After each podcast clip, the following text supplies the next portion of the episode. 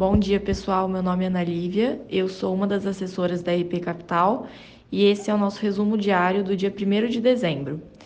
É, bom, ontem o Ibovespa fechou em queda de menos 1,5 pontos percentuais, atingindo o patamar de 108.893 pontos.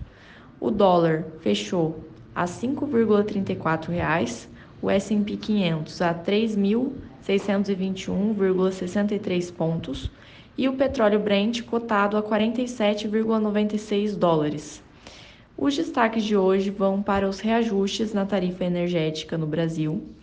É, em Brasília, volta ativa depois do segundo turno das eleições municipais, ainda sem tração nas propostas que atacam as questões fiscais e com a equipe econômica reconhecendo a dificuldade de avanços neste ano. Nesse contexto, a prioridade da economia passa a ser a aprovação da LDO, também ontem, o presidente da Câmara voltou a descartar a possibilidade de prorrogação do auxílio emergencial por meio da extensão do estado de calamidade. A ANEL, em reunião extraordinária na, noite de ontem, decidiu antecipar a volta do sistema de bandeiras tarifárias e passa a valer a partir de hoje a bandeira vermelha 2.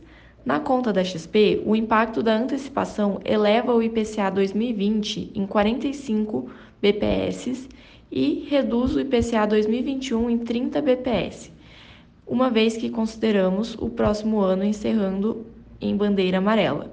A XP revisou seus 12 meses acumulado em 2020 para 4,3 pontos percentuais e o 12 meses ao final de 2021 para 3,5 pontos percentuais.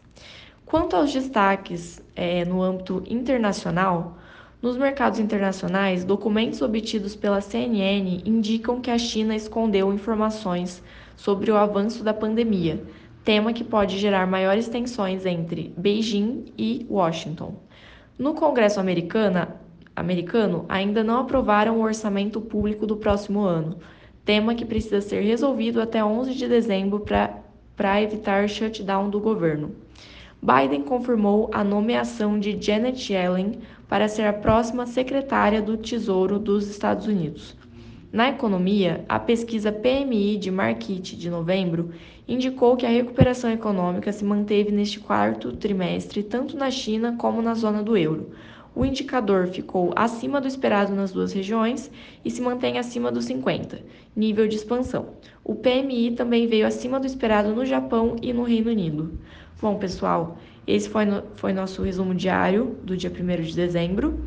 É, estamos à disposição, qualquer dúvida, e tenham uma excelente, um excelente dia.